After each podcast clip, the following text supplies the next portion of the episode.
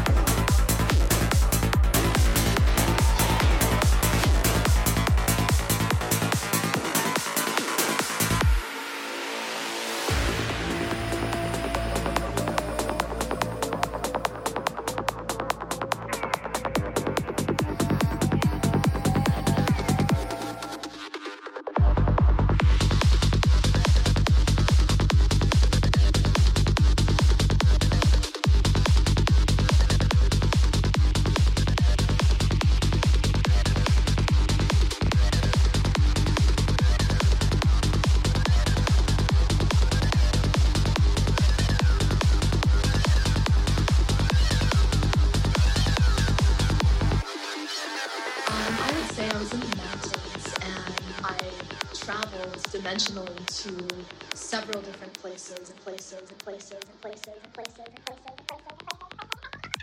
Traveled dimensionally.